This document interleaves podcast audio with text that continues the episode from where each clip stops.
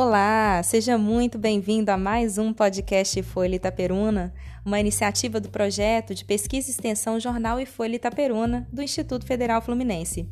Eu sou a professora Fabiana Carvalho, coordenadora do projeto, e hoje você vai conferir o bate-papo O Mundo Pós-Enem, Mercado de Trabalho e Desenvolvimento Regional, com o egresso do curso de Eletrotécnica Gabriel Garcia. Esse material foi produzido em live no dia 10 de junho no Instagram do Folha Itaperuna. Eu espero que você aprecie. Vamos lá? Ei, Gabriel. Ei, boa tarde. Oi, Fabiana. Boa tarde a gente combinou, né, de, de fazer uma sequência de lives, e aí hoje de manhã eu estava revendo aqui as publicações do, do Ifolha Itaperuna, Gabriel, para poder divulgar, né, no, nos stories, uhum. lembrar a galera que estava marcada para hoje, três horas com você. E eu queria começar lendo um texto seu. Ah, você mandou para a gente em março do ano passado, quando a gente estava começando a bombar aqui no Instagram com as publicações é, em torno dos 10 anos de Campus Itaperuna. Então, gente, eu vou ler, porque aí vocês já vão tendo uma noção, os novatos aí do IFE, galera que ainda não conhece o Gabriel, vai ter uma noção de quem ele é. E depois ele vai falar um pouquinho também, vai se apresentar para a gente. Mas eu achei muito legal. Ó, dia 20 de março do ano passado, a gente publicou o seguinte texto do Gabriel.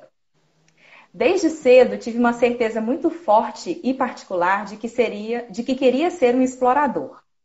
Sempre gostei da ideia de explorar o mundo de buscar novas respostas, novos caminhos, embora vivesse em meio à cultura interiorana de Itaperuna. E o IFE foi, definitivamente, a oportunidade que eu precisava para concretizar esses ousados e, por vezes, desacreditados anseios. Viver e experimentar o campus Itaperuna formaram quem eu sou hoje. Aprendi matemática e português, mas também tive boas lições de cidadania, diálogo, humildade, afetividade e sensibilidade. E o mais importante, senti que ali poderia voar. Nunca me faltaram ferramentas para crescer, nunca me podaram as asas. Enquanto eu era apenas um jovem do interior que queria mudar o mundo, me deram a oportunidade de sonhar. Hoje vivo em Niterói, coordeno uma organização da sociedade civil voltada para a educação de jovens da periferia, o Instituto Casa da Juventude, Fui conselheiro no Conselho Municipal de Juventude, trabalho na Defensoria Pública da União e estou terminando Direito na Universidade Federal Fluminense. Mas apesar de tudo e de tanto tempo passado, aquele menino sonhador do interior ainda está aqui dentro de mim. Como diz Milton Nascimento, toda vez que o adulto fraqueja, o menino me dá a mão. Parabéns pelos 10 anos a essa casa que me criou. Sigo com uma saudade enorme. Um grande abraço, Gabriel. Ah, eu achei tão lindo esse texto. Falei, gente, a gente tem que conversar com ele. Legal, eu não, eu não, não tinha visto desse texto desde então, desde que eu tinha enviado para você, não tinha, não tinha visto de novo. Legal. E o mais curioso, Fabiano, é que há um hum. ano atrás eu estava terminando direito na UF. E ainda estou terminando direito na UF, porque eu não consegui formar por causa da pandemia. Era para estar tá colando grau agora, mas é, a gente segura um pouco a ansiedade, né? Porque sabe que essa situação é muito excepcional e a gente precisa se resguardar da melhor forma possível. Sim, eu ia te perguntar de lá, de todas essas informações elencadas aqui no, no texto há um ano, o que, que mudou de lá para cá? Assim, aí eu aproveito para começar de fato. Quem é o Gabriel Sim. Garcia que está sendo é, entrevistado, né? Hoje na live Folha Itaperuna. Fala um pouquinho de você para gente. Ser chamado.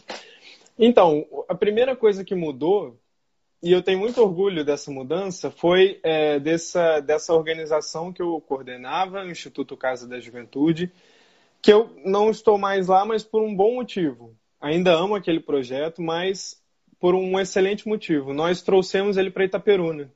Então, hoje nós temos a Rede Inspirar em Itaperuna, que é um projeto semelhante, é, diferente, mas na maior parte semelhante porque tem os mesmos objetivos. E a gente está funcionando em Itaperuna agora, tentando, é, mais do que necessariamente, colocar esses jovens no ensino superior. O objetivo não é só esse. É também inspirá-los para que sonhem mais alto, para que tenham essa sensação de que é possível ir além do que está colocado para mim aqui agora. E aí, é, quem é o Gabriel? Essa pergunta é um pouco mais difícil de responder, porque é, em um ano quanta coisa mudou, Fabiana, quando eu escrevi aquele texto. E ao mesmo tempo, quanta coisa permanece igual. Eu ainda me vejo como esse mesmo menino lá da época do IFE que andava por aqueles, aqueles jardins da escola conversando sobre coisas que estavam na minha, na minha imaginação, no meu horizonte, que hoje são realidade. Isso é muito, muito legal de ver, de que aquele sonho da universidade, de explorar, né, como eu coloquei no texto, está se concretizando e de tanta gente, tantos amigos que sonhavam junto comigo e que estão vivendo esse sonho junto comigo também. Né? É, é, você conhece todo mundo, claro, a Júlia, o Zé Luiz, o Jonathan, a Paula, todo mundo é, vivendo junto esse sonho, Emanuel, enfim. É uma galera mesmo, né? É. Quando eu cheguei no campus Itaperuna, eu cheguei em 2012. Vocês estavam no segundo ano, né? Isso. Eu acho. Foi. Você fez o Enem de 2014, isso mesmo. Eram quatro anos o curso de eletrotécnica naquela época. O João Felipe assim, gente, chegou no final é... do primeiro ano e você chegou no segundo. Isso, é, nós, nós chegamos juntos, só que ele assumiu a sua turma e eu assumi ah, a tá. turma da Thaís, do Rodrigo, né? Foi, foi um quarto bimestre em janeiro. Foi. Muito louco, por causa de greve, foi uma foi. loucura. Aí depois eu, eu assumi a sua turma no segundo ano e o João ficou no terceiro e no quarto ano com vocês. Foi, foi isso mesmo. Acho que foi isso, né? Foi. É, e a turma do Gabriel, gente, eu preciso falar. Era uma turma excelente, excelente. Gente, alunos assim, maravilhosos em todas as áreas. O Gabriel, ele colocou aqui no texto que ele aprendeu português e matemática. Você era monitor de matemática, não era? Era. Gente, mas podia ser monitor de qualquer outra coisa, porque sempre escreveu muito bem, sempre teve muito conteúdo para discutir, é, fazia parte de não sei quantos projetos, estava sempre muito engajado né, nas atividades da escola. A gente tinha muito evento também, desde aquela época, e vocês participavam. É, tinha muito essa ação de ir à comunidade, ah lá, a Tainara falou que você já salvou de muitas provas ah. de matemática dela com o Ronaldo. Inclusive, é... Fabiana, eu acho que o Ronaldo, ele acho que ele deve ter ficado muito decepcionado comigo, porque ele, o Maurício, todos que me coordenaram como na bolsa de matemática. Como porque, monitor. É, eu o ensino médio inteiro falei que ia para engenharia. E aí chegou no último, último instante ali, decidi que ia fazer jornalismo e depois mudei para direito. Então foi acho que deve ter sido um pouco decepcionante, né? Porque para o professor o monitor deve ser quase um filho, né? E, é. e ir para outra área não deve ser fácil. Não, mas a gente sabe que você, a qual área que você decidisse seguir, a gente sabia que ia dar certo, né? É, eu lembro do Zé Luiz, da Paula também, como monitores de, de língua portuguesa. Depois a Paula foi para engenharia e o Zé Luiz foi fazer medicina. É né? verdade. Então, assim, é muito orgulho, na verdade, a gente vê que vocês, é, a decisão que vocês tomarem vai dar certo. Ah lá, o Maurício tá aí, ó, que nada, que legal, você é bom Maurício. em todo lugar. Um abração, Maurício, Maurício é, olha, uma presença confirmada aqui na live. Maravilhoso, maravilhoso. Então, assim, é, era uma turma muito boa, muito engajada, muito de, de participar realmente de todas as coisas. E, e é muito legal quando vocês têm a oportunidade de voltar ao campus, porque a gente percebe em vocês um brilho no olhar é. muito diferente do, dos alunos de agora, porque vocês viram a escola lá do comecinho, com uma estrutura mini ainda, né? Muito pequena. E aí hoje vocês chegam e já tem o parque acadêmico, daquele Isso. tamanho todo, tem restaurante, tem cine teatro, né? Quem Nossa, aquele que cine teatro foi quando eu vi ele pronto, eu fiquei sem reação, porque a gente lembrou de quanta coisa aconteceu até ele chegar até lá, né? Quando a gente entrou Exatamente. na escola ainda era uma obra assim, recém-iniciada. E a gente fez tanta coisa, a gente manchou aquele chão de tinta antes da obra. Não façam isso, porque ainda estava em obra na época. Então. Sim. muita, muita lembrança boa que vem à cabeça. É muita história boa para contar, né? Muita. E o que, que o IFE representa, assim, para você, considerando todos esses quatro anos que foram vividos ali? Eu lembro que o seu curso era, era um turno só, né? Eram quatro anos. Era, era integrado. Era, a gente começou à tarde e a partir do terceiro ano foi para amanhã. Isso. Quais maiores experiências assim que você pode destacar desse período que te marcaram para quem você é hoje, assim? Você colocou uhum. lá é, cidadania, Sim. solidariedade, enfim. É, a escola tem, tem seus efeitos diretos e indiretos, né? Os diretos são os, a, a, apreensão do conhecimento, a aprendizagem ali dentro de sala, é, ter contato com todas aquelas matérias, cumprir a ementa, né? Isso tudo é um efeito direto. Mas tem uma série de outros indiretos que numa escola como o IFE talvez sejam tão importantes quanto ou até mais importantes do que os outros. Porque eu não sei o que, que tem lá naquela escola, mas acho que tem uma aura de, de criatividade, sabe? Tem uma aura ali onde as coisas parece que as ideias estão, os neurônios estão queimando ali, de ideias vindo. Então, a gente construiu muita coisa naquela época. Por exemplo, a gente teve a oportunidade, eu lembro que no primeiro ano teve eleição para reitoria e a gente se envolveu, meu Deus, eu tinha, sei lá, 14, 15 anos de idade. A gente fez é, manifesto, carta manifesto de apoio. Então, assim, esse tipo de coisa. Em 2013 vieram as manifestações pelo, pela, pela redução da passagem, na verdade, contra o aumento da passagem, que a gente foi para a rua, levamos 5 mil pessoas para a rua, é, organizado Uau. por nós, pelo IFE, partiu da nossa escola, é, não foi, não foi, a, a, gente não só pegou carona, então, assim, é uma, é, é uma acho que é um, um espaço de protagonismo na cidade, sabe? Tem um efeito não só para a própria escola, mas para a cidade. Eu até, né, quando a gente conversou sobre esse tema, achei muito legal de trazer a questão regional também, porque a escola tem um impacto regional. É uma escola que muda toda a dinâmica de funcionamento da região, porque traz novos ares, traz gente de fora para pensar a nossa região, traz você, por exemplo, não é itaperunense, mas não. essa esse intercâmbio de ideias é muito, é muito proveitoso, é muito frutífero para a cidade. Então, assim como qualquer outra instituição de ensino, mas sobretudo por ser pública, por ser federal, por ser uma instituição da coletividade, ela ganha um impacto ainda muito maior, né? Qualquer instituição de educação é importante, mas a nossa tem essas peculiaridades por, por meio que desestruturar no bom sentido as estruturas da cidade desestruturar em prol da mudança para melhor, em prol da evolução. Né? E isso é muito positivo e a gente não tem nem como dimensionar esse efeito, porque ele não é quantitativo. Né? É verdade. E é interessante é, olhar, deixar o tempo passar, né? E depois olhar para trás e ver o quanto que isso, que cada ação que parecia pequena lá atrás, o quanto ela impactou, né? Como Sim. que a gente vê os resultados hoje na formação da gente mesmo? Eu não falo só enquanto aluno, não, falo enquanto professora também. Todas as pessoas que estão envolvidas naquele processo ali, de certa forma, são formadas todos os dias. Eu já era professora há seis anos quando eu fui para o IFE. E assim, eu falo que tem uma Fabiana antes do IFE e outra depois. Yeah. É. Porque é, é, muito diferente, assim. E, e, todos os dias, realmente, é uma, é uma aprendizagem constante, né? Sim. Constante. É, você tinha falado, você tinha colocado, eu, eu, te dei essa liberdade, né? Você colocou o tema: o mundo pós-ENEM, mercado de trabalho e desenvolvimento regional. A palavra ENEM ali é claro que chama a atenção de todos os nossos estudantes, né?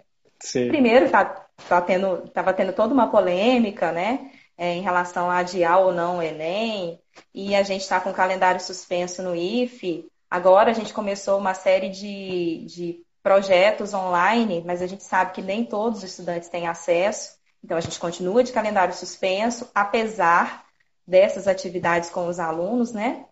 É, uhum. É, e você já esteve conosco em uma semana acadêmica para dizer que existe vida após o Enem. Existe. Né? Pode não parecer. Eu queria que, você... queria que você compartilhasse um pouquinho disso, porque a gente tem uma série de estudantes que está ali, assim, naquela ansiedade Sabe? Poxa, agora que eu cheguei no terceiro ano, professora, e vem esse ano maluco, tem pandemia, tem suspensão de calendário, o que vai ser de mim? E aí, de repente, esses que estão nos acompanhando agora, o que, você diria para essas pessoas? É, em primeiro lugar, eu, eu diria que estamos todo mundo no mesmo barco. Não tenha pressa para entrar na universidade agora, porque a universidade também está se reinventando. A gente está passando por um, um grande movimento de, de, mudança e, ao mesmo tempo, de perceber o que, que dá para mudar e o que, que não dá para mudar. O que da, da educação é, é adaptável a essa nova realidade e o que é inconciliável, que a gente não pode abrir mão de jeito nenhum. Então, o mundo todo está mudando. É, talvez entrar de, após essa pandemia seja até melhor, porque vão entrar na universidade mais adaptados para esse novo mundo, esse novo mercado de trabalho que a gente ainda não conhece. Né? A gente ainda não conhece é, quais são os pilares dessa nova sociedade que está que tá vindo, né? que está tá prestes a surgir. Então, é, a primeira dica é essa. Fiquem tranquilos, porque o tempo meio que parou para vocês, mas parou para a gente também, parou para todo mundo. As universidades estão se preparando para receber esses alunos que vão vir é, de um Enem defasado, de um Enem adiado. É, as universidades estão pensando alternativas que contemplem vocês, então é, nada nada vai se manter como estava. Os prazos não serão os mesmos, as datas de matrícula, então fiquem muito, muito à vontade para focar no que importa agora, que é a, a saúde de todo mundo. Né? E aí, só um adendo, Fabiana, que eu acho muito importante de dizer, não podemos deixar de falar, que é a questão do adiamento do Enem. O adiamento do Enem é uma política pública essencial e urgente que precisa acontecer para que os estudantes das escolas públicas não sejam ainda mais onerados em relação aos estudantes da rede privada. Já são, naturalmente. Os estudantes da rede pública já são onerados. Então, o adiamento do Enem é para evitar que essa, esse prejuízo seja ainda maior do que ele já é. Isso é muito grave. É, a gente teve, teve acenos do governo dizendo que vamos sim adiar, mas ainda não vieram todas as informações mais detalhadas. Então, a gente precisa ficar de olho. É verdade. E aí, quando a gente pensa que a maioria esmagadora né, da, da, dos estudantes lá da, da, rede pública já com período normal de estudos é, não, não tem condição de, de acessar muitas vezes a uma vaga idealizada lá da universidade, né? Porque a gente sabe que a gente está num lugar que é tido como privilegiado, né? A maioria Sim. dos estudantes do IFE tem condição depois de verticalizar, né? De sair do, do, do ensino médio e ir para a universidade, como é o caso seu e de todo mundo praticamente da sua turma, né? Uhum. Mas essa ainda não é uma, uma realidade nas outras escolas públicas, não. né? Nas estaduais, principalmente. Então, esse cenário que a gente está vivendo, de fato, é preocupante. Então, a gente precisa ficar de mãos dadas, né? Exatamente. É, porque é para todo mundo. Né? Agora é de cotovelo dado, né? É, exatamente. Falando em cotovelo, como é que está sendo a sua rotina nessa pandemia? O que, que mudou aí? Fabiana, agora que eu estou começando a adaptar a maior parte da minha rotina à virtualidade. Porque tenho, tenho muitas atividades que são fragmentadas, né? Cada uma é de um tipo diferente. Então, no uhum. trabalho, desde o início, o trabalho foi o mais tranquilo de adaptar, mas é, as questões acadêmicas também foram tranquilas e agora as pastorais, né? Agora a gente está começando a pensar um novo modelo pastoral. Para quem não sabe, pastoral é, é, é, o trabalho que a gente faz dentro da igreja, para quem professa fé religiosa, voltado para o outro, voltado para fora da igreja. Né? É o, a questão do pastoreio, de ir atrás das pessoas. É o, como qualquer atividade social de fora da igreja. A diferença é que na igreja ela tem um, um sentido religioso teológico e fora da igreja tem um sentido sociológico mas se equivalem, né? É, para fins, para os fins que a gente está tratando aqui. Então, isso foi o mais difícil, porque a gente está tendo que repensar não só a forma como a gente fazia, mas até mesmo as atividades que a gente fazia. Elas ainda fazem sentido? Na pandemia, a gente ainda é, aquilo que a gente fazia supre as nossas necessidades ou temos novas necessidades e, portanto, novas atividades devem ser desenvolvidas? Então, a gente agora está começando a conseguir elaborar, porque até então a gente estava naquela, naquela situação. Quanto tempo vai durar isso? É, qual vai ser a extensão da, das consequências disso? E agora a gente já percebe que vai durar mais do que a gente imaginava e que as, as consequências vão ser mais extensas do que a gente previa também. Então, já está na hora de começar a se adaptar.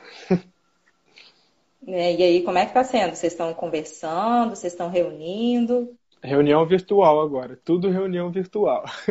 Antigamente eu, eu, não me adaptava muito, mas agora não tem jeito. Agora é o que tem. Vamos e vamos aprender a usar todas essas ferramentas aí. Muitas delas eu nem conhecia. O Zoom, por exemplo, eu não conhecia. O Google Meet já conhecia. Mas estamos, estamos nos adaptando. Períodos como esse vão trazer algumas consequências positivas né, para nossa forma de se organizar enquanto sociedade. Então a gente não pode também ter muito medo. Vamos, vamos vivendo que vai, talvez venha, venham coisas positivas disso aí. É, com certeza. É, a gente está aprendendo, de fato, né? Eu falo é. que uma, uma, grande lição que eu já aprendi nessa, nesse período todo de, de isolamento é que, por mais que a gente planeje as coisas, a gente precisa ter flexibilidade, porque nem tudo sai como a gente planejou, né? Então, você, no início do ano, né, você faz todo aquela, aquele planejamento, ah, 2020 vai ser assim. Não, não vai, é. gente. Não está sendo. Não está sendo. E assim, a gente tem duas posturas. A gente pode, é, sei lá, se rebelar e sofrer, e, e, porque de fato é, é complicado, mas a gente pode tentar levar com, com mais leveza, sabe? Tentar Sim. ir se adaptando, porque é o que tem, né? Não tem então, vamos aprender. eu, eu também eu também tenho um, um trabalho né, na, na igreja e, e, o meu trabalho é, também é muito voltado para as pessoas, porque a gente trabalha com coral, né? E, e como aí... está sendo para vocês? Oh, meu Deus, que sofrimento, viu? É. que sofrimento. Porque a gente tem que estar junto para cantar, né? Então, Sim. assim, manter uma rotina de cuidados com a voz, de, de exercícios, de de espiritualidade mesmo através da música, agora de uma forma um pouco mais individualizada, né? Para depois a gente conseguir reunir todo mundo de novo. Então é, é, difícil, mas a gente vai tentando se motivar, né? Vai mandando mensagem no grupo, vai tentando manter Isso. contato. Porque daqui a um tempo tudo volta ao normal, entre aspas. É, né? Entre muitas aspas. É. Você ia falar, eu te cortei. Ah, agora nem, nem lembro mais. Você falou da música, eu achei tão interessante, porque é, como que faz? As pessoas mandam as bases gravadas e aí você canta por cima do que foi gravado? Porque tem muita live ao vivo aí que a gente está vendo, que as pessoas, a banda não está no mesmo lugar que a pessoa que está cantando, né? Então não sei é. como que faz. Né? Porque tem, tem um atraso, tem um delay, né? Tem. Tem de tudo, assim, a gente tem visto. É, semana passada a gente fez lá em Miraí eu fiz uma live com os meus irmãos, porque a gente tem um grupo que canta em casamento, né? Aí foi, foi todo mundo no. Porque é família, né? Então a gente estava no mesmo lugar. Mas grupos maiores a gente não está podendo se encontrar, né? Já desde o começo a gente cancelou as atividades do Ministério de Música, do coral. Sim. Então, no nosso caso, a gente está realmente parado e cada um está treinando em casa para quando a gente voltar ativa, o repertório tá não está tão esquecido, né? Sim. Porque o ensaio é fundamental. Mas tem, tem muita gente que está usando a tecnologia para ter essas bases né, gravadas e, e ficar ali só um, um número reduzido de músicos né, no, no ambiente onde a live está sendo feita. Uhum. Então a gente vai aprendendo. É. Ainda não chegamos nesse patamar no meu grupo, não, mas os meninos estão estudando essas coisas. Legal. É, sobre a questão da universidade, Gabriel, é, existe vida pós-ENEM e como é, né? Para você uhum. que está aí nesse período final de, de graduação, de direito, como está sendo a experiência? Você faz na UF, né? Na UF, isso. Eu acho que um primeiro conselho que é importante dar, Fabiana, é da pessoa que está se preparando para prestar o Enem, separar pelo menos um ou dois períodos do curso que ela vai fazer, para ela se permitir ver se é aquilo mesmo que ela quer. É muito comum que você entre num curso tendo certeza de que é aquilo que você quer, e quando você se depara com como aquele curso é na realidade, você se decepcione. Então, é, é, já vai preparado, porque tem gente que não aceita é, não gostar do curso no primeiro período e, e continua forçadamente até terminar. Isso é pior. Vai perder mais tempo. Então, é. É, separa aí um ou dois períodos iniciais do seu curso para você se permitir fazer essa experiência e saber se é aquilo mesmo que você quer. Isso é muito natural. Isso acontece com muita gente. É, e a, o que eu descobri de que existe vida após o Enem também foi que a gente. Acho que eu, eu mudaria um pouco as perguntas que eu me fazia antes do Enem. Antes eu perguntava que faculdade eu vou gostar de fazer. Hoje, se eu estivesse. Se o Gabriel de hoje pudesse voltar para o Gabriel daquela época e dar um conselho, eu daria. Não pense que faculdade você quer fazer. Pense que profissão você quer exercer. Porque eu gostava muito ah, de matemática. Né? Eu gostava muito de matemática, era monitor de matemática. E eu ia gostar de fazer um curso de engenharia. Eu ia me adaptar. Mas eu não ia suportar ser engenheiro. Então, tem essa diferença. Por outro lado, a faculdade de Direito, eu imaginava que eu não ia gostar tanto de, de fazer essa faculdade, mas que eu ia gostar de ser advogado ou né, de, de ser um jurista. E acho que isso é mais importante, é você pensar o que você se vê fazendo mais do que o que você se vê cursando. Porque a faculdade ela é um meio para um determinado fim, né? Ela não é o é... fim em si mesma. Então, Exatamente. você tem que pensar qual é o seu objetivo.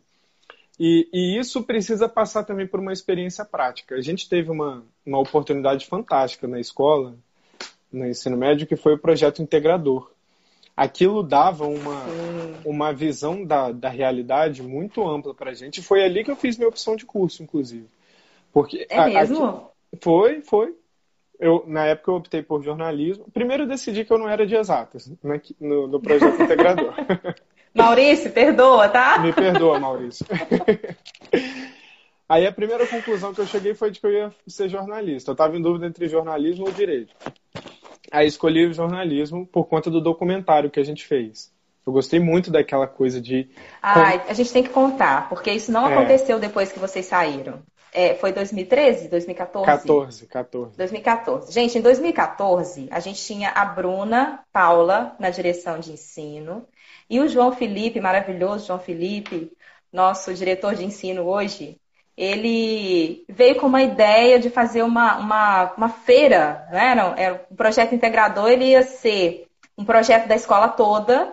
É, cada turma escolhia um tema que era relacionado com literatura. Literaturas e... marginais na época. Literaturas marginais, exatamente. E aí teve, teve turma que trabalhou com é, literatura para surdos, teve turma que trabalhou com o tema dos sem terra, né? A sua turma. Foi sobre prostituição. Prostituição. Foi uma sala. Aí eles fizeram salas temáticas, gente, tipo a semana acadêmica. Cada sala tinha um tema e eles tinham que organizar uma sala temática, eles tinham que organizar uma apresentação artística. A Júlia cantou, né? Nossa, a Júlia, ela não cantou, ela deu um show, né? Gente, todo mundo fala até hoje dessa apresentação é, artística, é, sabia? Olha, legal. E ela Foi não uma queria. coisa que marcou. Ela estava achando que ela não ia dar conta. Eu insisti tanto Como? com ela, eu tive que insistir tanto. E aí saiu aquilo. Foi, foi Júlia talentosíssima. E aí vocês, vocês fizeram sala temática, fizeram apresentação cultural, fizeram um, um documentário. documentário e ainda teve uma. Um projeto elétrico também um... para fazer. É, exatamente. Tinha um projeto, eu sei que a galera tinha. Tinha alguma coisa de arrecadar alimentos também, não tinha? Eu acho Ou que só algumas turmas outra... que fizeram? É, acho que isso foi em outro, outro projeto. Não foi no projeto integrador, não. Se eu não me engano, não sei. Ah, eu não sei. Eu sei que foram tantas ações e foi um negócio que aconteceu assim, num sábado, não foi? Eu não lembro, Fabiana. Eu lembro eu que a gente que foi num saiu... sábado letivo. A gente ficou até três horas da manhã na, na escola, no dia anterior gente. do projeto integrador. Foi, foi fantástico aquilo. Então, conta essa experiência, agora que eu já dei uma contextualizada. É tipo uma semana acadêmica, só que em dois dias, gente. Foi um negócio assim. Eu acho que foi numa sexta que eles organizaram tudo e o negócio aconteceu no sábado. Não deu tempo de passar tudo no sábado. Acho que os documentários foram apresentados na segunda-feira, porque ficaram trabalhos riquíssimos, riquíssimos. Isso. E isso impactou na sua escolha profissional. Muito. Eu acho, inclusive, Fabiana, que outra, outras escolas deviam se inspirar nesses exemplos, porque a vivência prática faz parte da pedagogia. Né? A gente precisa ter uma pedagogia, uma concepção pedagógica que seja voltada à praxis, ao fazer também, né? não só. Mas uhum. é, entendendo a praxis como uma, como uma consequência direta do saber, do conhecimento. Então, a, a experiência da realidade, de situar aquele aluno no contexto que ele vive é fundamental. E acho que foi isso que me, me despertou para a minha escolha profissional naquele projeto. Porque a gente se entendeu ali como alunos inseridos numa realidade municipal, numa realidade regional. A gente entendeu o que acontecia à nossa volta. Bom, a nossa volta tem surdos, tem um movimento das pessoas pela habitação, tem prostituição, Sim. tem toda, todas aquelas culturas que a gente estava trabalhando ali eram parte do nosso chão, da nossa realidade. Então, não tem como se dissociar disso. Né? Uma educação dissociada desse chão, dessa realidade, ela é menos rica do que a que, se, do que, a que considera esse, esse contexto. Né? É, é muito o que Paulo Freire dizia também, sendo ainda atualíssimo, né? É, uhum. de que o, o, estudante precisa se entender como vetor político. E isso foi fundamental para mim, porque parece que isso tem consequências só teóricas, né? Que a gente é, é, muito bonitinho falar disso, né? Todo mundo acha bonito falar disso, mas é mais do que isso. Quando você se compreende como cidadão, você, você adota um outro olhar sobre tudo que está em volta, inclusive sobre a sua escolha profissional. Foi o que aconteceu comigo, por exemplo. Né? É, a minha escolha profissional foi inteiramente influenciada por essa vivência da prática, por essa vivência do que o saber que a gente ouve dentro de sala, de como ele repercute no, no nosso contexto. E aí hoje, para quem está aí assistindo que é estudante do IFE, hoje isso acontece muito na semana acadêmica, no CONINF, né? Porque naquela época a gente não tinha essas salas temáticas ainda totalmente consolidadas como temos hoje. O projeto integrador foi a primeira vez que aquilo uhum. eclodiu daquela forma, sabe? Depois, todas as semanas acadêmicas bombam de sala temática, é, de apresentações culturais, agora com cine teatro, então. Ah, e é muito legal. legal, Gabriel, ver que assim os estudantes realmente assumem essa postura, né? A gente vê assim trabalhos maravilhosos é, que nascem ali no intervalo às vezes de uma conversa na cantina, eles vão conversando, vão criando. É Novembro Negro, é Semana Acadêmica, Sim. é Coninf, é, é o Encontro de Química e tantos outros, sabe? A Semana da Mecânica, enfim. O negócio está uma proporção assim muito Tá fenomenal. Ano passado teve mostra de arte e cultura. Ah, Cada trabalho. Teve um festival desse meu no Deus. meu primeiro ano. Não sei se é o mesmo, o, aquele primeiro festival de arte e cultura que teve em 2011. E aquilo foi surreal, foi fantástico. É uma coisa. É, porque é isso, né? A educação também não pode ser só. É, ela não pode se fechar em si mesma. A cultura faz parte da educação, é, a ciência, a tecnologia. Então, integrar é, é, sempre um movimento mais proveitoso do que segregar. Né? Então, é, unir, integrar todas essas áreas, essa interdisciplinaridade sempre foi algo que acrescenta muito, enriquece. Né? E agora trazendo para a questão do desenvolvimento regional um pouco, você falou que você está coordenando, é, você está nesse projeto que era a Casa da Juventude lá em Niterói, e agora em Itaperuna tem o mesmo nome? Rede Inspirar. Então, fala um pouquinho disso pra gente. Uhum. A gente, primeiro, por que, que é rede e não é um projeto, não é um pré-vestibular social? Porque esse é o nosso primeiro projeto. A gente quer criar uma rede não de um, um monte de projetos, mas de um monte de possibilidades. A gente quer que essas pessoas se sintam dentro de uma rede né, de, um, de um lugar onde várias coisas acontecem e podem acontecer. Não basta uma sala de aula. É preciso que aquele lugar passe a essas pessoas a sensação de que aqui eu posso criar. E inspirar, esse nome chamou. A gente estava pensando em vários nomes super elaborados, né? Uma, várias, uhum. várias ideias, até chegar ao nome foi difícil, mas inspirar foi uma palavra que todo mundo gostou de cara. Porque acho que na nossa, na nossa realidade aí do Noroeste Fluminense, tão precarizada, tão empobrecida, a região mais pobre do estado mais rico, de um dos estados mais ricos, né? É. É uma, uma região que vive em tanta desilusão às vezes, tanta desesperança com, enfim, tudo que está acontecendo. Acho que a gente precisa inspirar essas pessoas para que elas acreditem em si mesmas. E aí, isso vem, até escre- coloquei isso no meu texto que você leu no início, acho que o IFE passava muito essa confiança para gente. E passava essa confiança não com o discurso, mas com a prática. A gente sempre foi muito levado a sério. Então, assim, eu lembro, é até engraçado, eu com 15 anos de idade, nas reuniões do Conselho de Campos, imagina um adolescente de 15 anos debatendo o orçamento do Instituto, debatendo qual, né, é, quais vão ser as políticas pedagógicas adotadas dali em diante. Essa pedagogia da autonomia, nossa, isso foi fundamental na minha vida. E acho que é um dos principais, é, é, é um dos principais diferenciais dessa escola, das instituições federais. Outra coisa que a gente tinha na escola que é fenomenal, é uma coisa incrível, é a, a questão das eleições serem paritárias. Isso é uma vanguarda. Isso não existe nas universidades federais. Para explicar melhor para quem está assistindo, as eleições para direção e reitoria no IFE, o peso do voto do aluno tem o mesmo peso do voto do professor, que tem o mesmo peso do voto do técnico administrativo. Isso não acontece na Universidade Federal, pelo menos na minha, e acredito que nas outras, na grande maioria também não. E é essa autonomia. É... Oi, Tamires, que legal, uma amiga minha daqui de Niterói está aqui. Olha, é, que legal. Essa, essa autonomia que, que acho que faz a gente desenvolver um senso de pertencimento e autoconfiança, né? Não adianta você querer incentivar a confiança num adolescente dizendo você pode, você é capaz. Você tem que dar a oportunidade dele se provar de que pode e de que é capaz.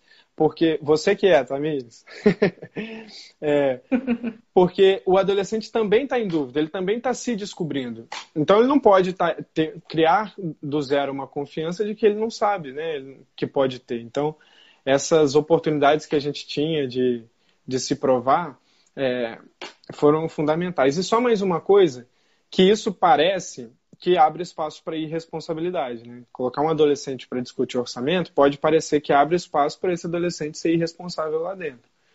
Mas o que acontece é o contrário, porque a gente se sente tão, tão desafiado com aquilo que a minha responsabilidade triplicava quando entrava para uma reunião daquela. Uhum. Então, é, isso é. Não dá para dimensionar o efeito que isso tem na formação de uma pessoa. Né? É verdade. E aí a ideia, então, dessa, da rede Inspirar, né, é, é proporcionar um a esses estudantes esse sentimento, né? Exatamente, de que Despertar para esse construir. sonho. Exatamente. E na nossa região, isso tem, como eu estava falando, né, um impacto muito, ainda maior, porque é uma região em que o sonho não, não dá para canalizar muito pra, por ali, né? A gente tem poucas oportunidades, é, pouco emprego, pouco pouca pouca oportunidade de ir além daquilo que já era esperado de mim, né? De ter, enfim, um emprego é, mais braçal, alguma coisa que não me remunere o suficiente, de que não pague o que é merecido, enfim. Então a gente vive um pouco aí na nossa região. É, apesar de não estar morando aí, eu sempre me refiro com, como se ainda morasse, porque me sinto é, me sinto aí da mesma forma. É, e parece que as oportunidades são muito poucas. E aí tem gente que deixa de sonhar por causa Sim. disso ou se deixa levar muito por aquela, por aquela frase de ah, não seja utópico, né? Não... Vamos, vamos uhum. focar aqui. Foca no que dá para fazer. Pensa que você tem pé que no chão, ter... né? Isso, exatamente. Mas dá para sonhar sendo pé no chão. Eu também não gosto de, é, de ficar voando nas nuvens, não. Eu gosto de sonhar o que é possível concretizar. E isso que a gente precisa desenvolver esse sentimento de que posso sonhar, mas sonhando com o um pé no chão é, na nossa região, que ainda, infelizmente, vive muitos, muitas dificuldades. Né? E acho que o IFE, inclusive, tem um papel central na retomada do crescimento da região, na retomada desse desenvolvimento. É, Para quem entrou na escola hoje, isso está um pouco mais distante, mas os institutos federais surgiram numa época de plena ascensão econômica do Brasil e que é. demandava, é, demandava investimento em mão de obra. A gente precisava de mão de obra de qualidade no, na nossa região, no nosso país. E aí, o que, que, que, que os pensadores econômicos da época pensaram? Bom, a universidade não vai absorver todo mundo. Oi, Seni, outra querida que chegou aqui. Bem-vinda. É, um, um, diploma de superior não, é, não vai ser capaz de empregar todo mundo. Né? A gente não tem emprego para todo mundo que se formar no ensino superior. Infelizmente, o nosso mercado não absorve. E temos também pessoas que não querem cursar um ensino superior. Uhum. E aí o Instituto Federal surgiu como uma oportunidade de, mesmo sem querer cursar o um ensino superior, você ser alcançar aquilo que você quer alcançar, te dando os instrumentos para alcançar aquilo que você quer alcançar. Na nossa região foram escolhidos na época os eixos da indústria, né, do curso de eletrotécnica, de mecânica, e o eixo da tecnologia, na informática, é, que são essenciais para o desenvolvimento da nossa região. A gente precisa retomar é, o, os parques industriais que a gente tinha no Noroeste Fluminense, retomar a instalação de indústrias é, de média e baixa ou até alta complexidade. A gente tem uma, uma a nossa cidade tem características que são muito pertinentes para a reinstalação de um parque industrial. Por exemplo, o complexo da saúde de Itaperuna é referência, às vezes é até fora da região, né? Tem uhum. gente que vem de todo canto do Brasil para ser operado no Hospital São José do Havaí, é, para consultas com médicos de alto renome. Então, por que não investir né, na, nessa área a partir da tecnologia, como o IFE estimula. E aí, inclusive, a escolha do curso de Sistemas de Informação para ser o primeiro da graduação da escola, é, acho que é uma escolha muito acertada, porque o futuro passa pela tecnologia. Provavelmente, né, tem estudos que dizem que talvez mais da metade dos empregos que vão existir daqui a 10 anos ainda não foram criados. Então, a gente precisa se apropriar desse desenvolvimento tecnológico, o que é um dos pilares da escola. Né? É verdade. Gente, se vocês quiserem deixar alguma pergunta aqui para o Gabriel, aproveita esse momento. A gente ainda tem uns 15 minutinhos de live antes do Instagram derrubar a gente. Ah, é? Quando dá uma hora ele só derruba? É, quando dá uma hora aparece 20 segundos, assim, vai acabar. Aí fica 20, 19, 18. Se você não encerra, você perde a live. Cara, eu, Bem que eu já vi algumas lives que tem as pessoas, né, live de famoso, assim, as pessoas começam a ficar desesperadas quando vai chegando perto de uma hora, então é por isso, né? É Todo mundo começa a falar, salva a live, salva a live. Então salva a live, salva a live. E se você não encerrar antes de acabar aqueles 20 segundos, eu acho que você fica, acho que duas horas sem conseguir abrir uma nova. Então Caramba. já aconteceu aqui, da gente, do papo tá rendendo tanto, que a gente falou, peraí, peraí, deixa eu encerrar e abrir de novo. Uhum. Porque se você não encerrar, tem uma, uma penalidade, digamos assim, né? Você fica um tempo sem conseguir. e aí perde o assunto, né? É, é, deixa eu te falar, a Rede Inspirar tá aqui no Instagram? Tá, tá sim. É arroba Rede tá como Inspirar, Rede Inspirar mesmo? não me engano. Isso. Ah, Vou até legal, colocar aqui. Gente, no... ó. Se eu, olha, Coloca se eu estiver enganado, vai ser um, um micão, né? Porque... não, o projeto Mas de pré-vestibular acho... social Itaperuna RJ. É isso aí, Rede é, né? Inspirar. Né? Que bonito. Rede Inspirar, foi. Arroba Rede Inspirar. E, inclusive, Fabiana, a, a, ideia de montar isso vem muito da nossa vivência do IFE, né? Porque uhum. dos, dos seis coordenadores, dois viemos do IFE. Eu e a Lara. A Lara Gadioli. E isso. nós. A Lara é uma querida também, né, gente? É. Maravilhosa. E, e o nosso nosso sentimento com esse projeto veio muito do que a gente viveu. Nós fomos inspirados, né, pela educação. A educação mudou a nossa vida. E num país tão desigual quanto o nosso, a educação é uma das poucas portas de ascensão, né? A gente tem aí o esporte, né? Muita gente sobe na vida através do esporte, uhum. mas ainda é uma coisa muito mais é, é muito mais localizada. Oi, Clarinha. Clarinha é minha amiga também daqui de Niterói. Gente, que ótimo! Você está trazendo assim o público todo para a live. É. e Muito bom. É, até me perdi. O que, que eu estava falando? Da, da Lara, da Rede Inspirar. Ah, sim, isso. É, além da minha mãe também comentando coruja aí. além da, do esporte, que é uma ferramenta ainda muito localizada de, de transformação, a educação é a grande porta, é a grande, a grande ferramenta que a gente ainda tem e ainda não nos é. foi tirada, mas também não vai ser. Vamos lutar para que não seja. A educação pública ainda é a principal forma da gente conseguir se emancipar, né? conseguir autonomia, conseguir caminhar com as próprias pernas. A gente não quer um Estado que seja paternalista, a gente quer um Estado que nos proporcione as condições e as possibilidades de que a gente se torne protagonista. Né? E isso é feito hoje principalmente através da educação. E aí um debate também que é muito importante, e aí é, falando por mim, né? não posso falar em nome da escola, mas é, é o debate das cotas. A gente precisa fortalecer a, esse, esse mecanismo que a gente tem de, de, de superar as desigualdades. Né? Ele não, é, não pode ser um mecanismo eterno, ele é paliativo, mas se o problema persiste, o paliativo ainda deve persistir. E o nosso problema ainda persiste, da desigualdade. Então a gente não pode se abster desse debate das cotas, que é graças a elas que muitos dos nossos, dos meus colegas do IFE é, conseguiram ter acesso ao ensino superior. É verdade, isso é muito importante. Eu estou vendo aqui, ó, tem, tem umas postagens mesmo apresentando a equipe, Lara, Larissa, Cícero, Amarilis. Daniel, Isso aí, a nossa equipe toda. A gente começou as atividades no final do ano passado. Lá para novembro, mais ou menos, a gente começou. Isso, a... eu me lembro da Lara ter mandado uma mensagem para o Ifolha Itaperuna, a gente divulgou alguma coisa Isso. nos stories e tal. Exatamente. E aí, é, foi lá para, na verdade, acho que setembro, a gente começou a conceber a ideia. E nesse ano, a gente começou as aulas, uma semana depois veio a quarentena. Então, a gente. É. É, nosso projeto está surgindo já a partir dessa necessidade de, de, de adaptação, né? de se é, de reconfigurar tudo, toda a forma como a gente fazia. Aqui em Niterói eu fazia já isso há três anos, mas quando retornei para Itaperuna para fazer de uma nova forma, precisou ser de um jeito completamente diferente.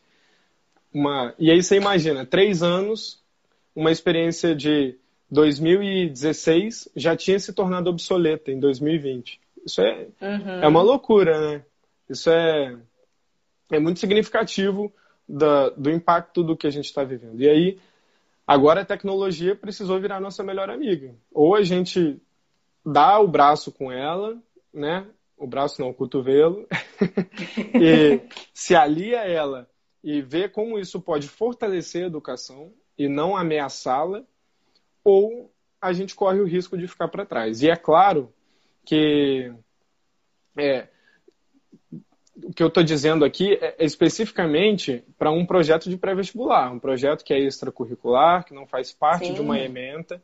Não estou falando é, de uma escola, porque os impactos são muito diferentes. Né? Uma escola está regimentada pela Lei de Diretrizes Básicas da Educação, está sendo fiscalizada pelo Ministério Público, pela Secretaria de Educação, pelo próprio MEC. Então, existem uma série de outras, outras variáveis quando se trata de uma instituição formal. Não estou aqui dizendo que a tecnologia é, é a chave para para a gente pra resolver garantir... todos os nossos é, problemas, né? Exatamente, claro que não. Até porque o acesso ainda é uma, uma grande questão. E sobre o acesso, eu tenho ouvido muita gente falar, de boa fé, inclusive, é, que não existe muito essa dificuldade de acesso, porque hoje em dia todo mundo tem um celular né? Ah, Muita gente fala, todo mundo tem isso. celular. Mas não basta ter um celular. O celular, em primeiro lugar, precisa ser um celular bom, com uma quantidade de armazenamento boa, né? Tem que ter espaço no é. celular para baixar material. E um, um, celular com bastante espaço não é barato. Além disso, precisa ter uma conexão de qualidade, que também não é barato. Né? Uma, um provedor de Wi-Fi, às vezes, custa, sei lá, 100 reais em Itaperuna para gente que tem um salário mínimo de mil, um pouco mais de mil, é 10% de um salário mínimo, isso não é pouca coisa. Um pacote de dados numa operadora, o mais barato é 50, 60 reais, o que é 5, 6% de um salário mínimo. Para uma família que é sustentada com um salário mínimo, isso não é pouca coisa. E aí tem mais um adendo também, que é a questão da periferia de Itaperuna. De fato, Itaperuna não tem favelas, grandes favelas como as que a gente tem nas grandes capitais. Mas Itaperuna tem um outro tipo de periferia que é talvez é, tão é, é, tão cruel quanto que é a questão da zona rural.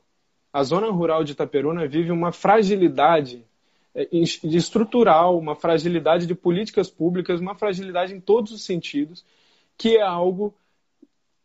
Acho que o que acontece naqueles distritos de Itaperuna é algo mais grave do que eu já vi em muitas outras favelas aqui do Rio.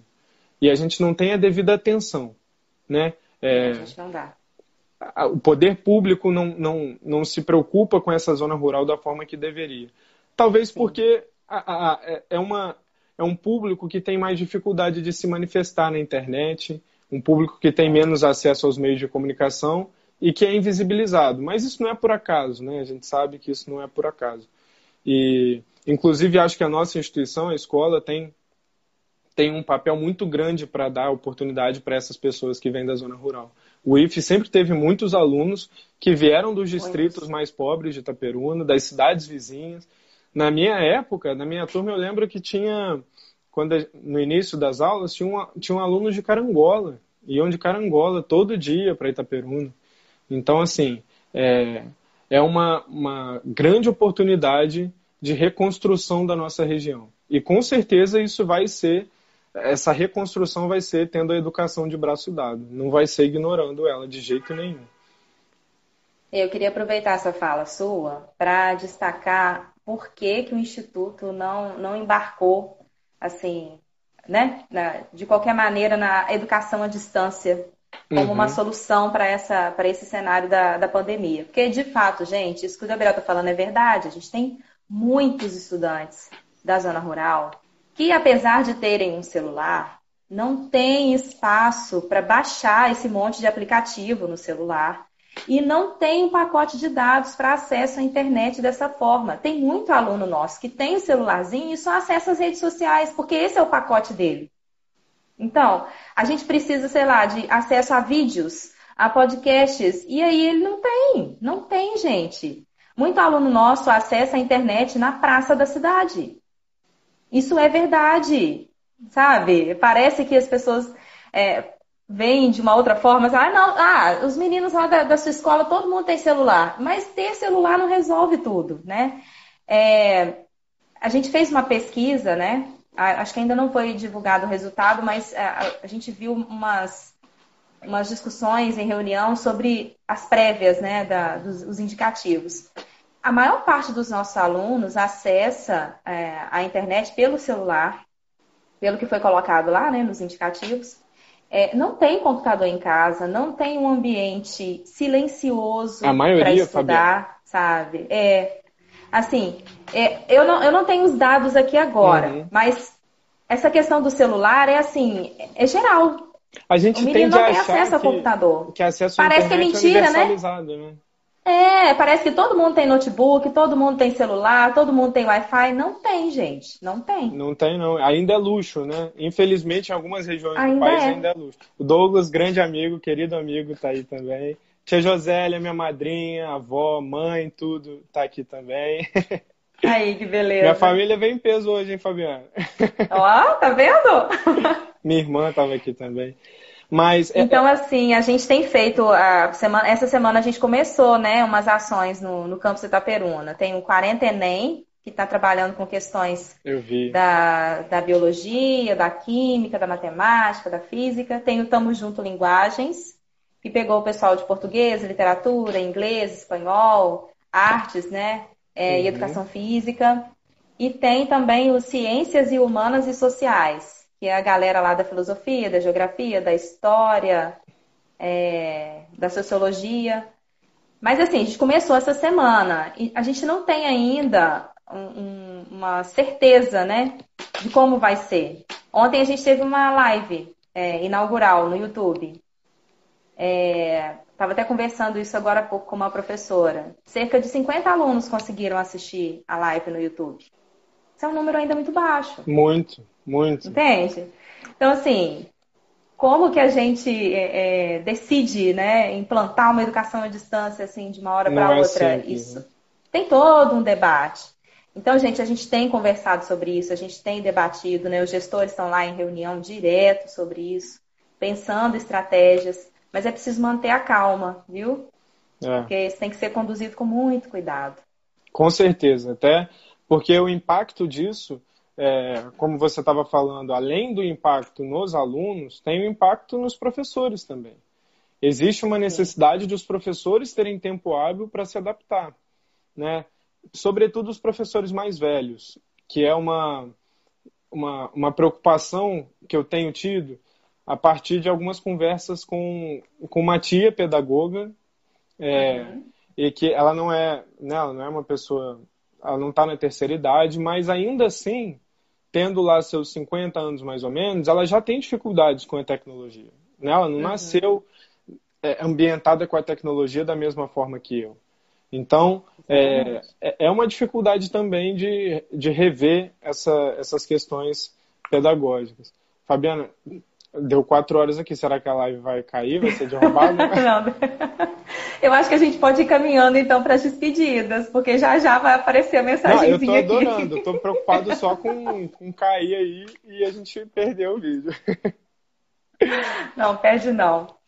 Enfim, ó, é uma delícia conversar com você. Eu acho que a gente pode marcar outras vezes. Ah, com certeza. Sempre né? que vocês me chamarem, eu super topo, porque eu tenho um carinho enorme, não só pela instituição, mas por você, pela Michele, pelo João Felipe. João Felipe, é, de vez em quando a gente conversa, e ele é uma, uma referência muito grande para mim também, inclusive como gestor. Ele, você, é, você é uma referência para mim na música também. Adoro seus vídeos cantando a capela, Obrigada. aquele coral que você faz. Eu adoro aquilo. E a Michelle, é só assim para não enlouquecer na pandemia. É, e a Michelle um exemplo de gestão também. Né? Verdade. Gabriel, olha, muito obrigada pela sua disponibilidade sempre. A gente espera contar com você nos próximos eventos, presencialmente, quando se a gente tiver condição quiser. de se encontrar. Mas enquanto isso, né, aqui pelas redes, enfim. Ah, Tivete, é sempre abraço. uma grande alegria. Aí, olha, que beleza. gente, o Gabriel mobiliza a região toda do Noroeste Fluminense e, e, e outras, né? Porque tem gente de Niterói aqui assistindo. Tem, tem. que ótimo, muito bom. Obrigada mesmo. Eu que agradeço, e, assim, Fabiana. Palavras finais para quem chegou agora, tá, perdeu a live. E aí, o, o que, que o Gabriel deixa de mensagem final? Acreditem na educação, defendam a educação, defendam a cultura, porque essa luta é, é nossa. Mesmo que você não seja professor ou estudante, essa luta também é sua. Porque você, enquanto sociedade, depende da educação e depende da cultura.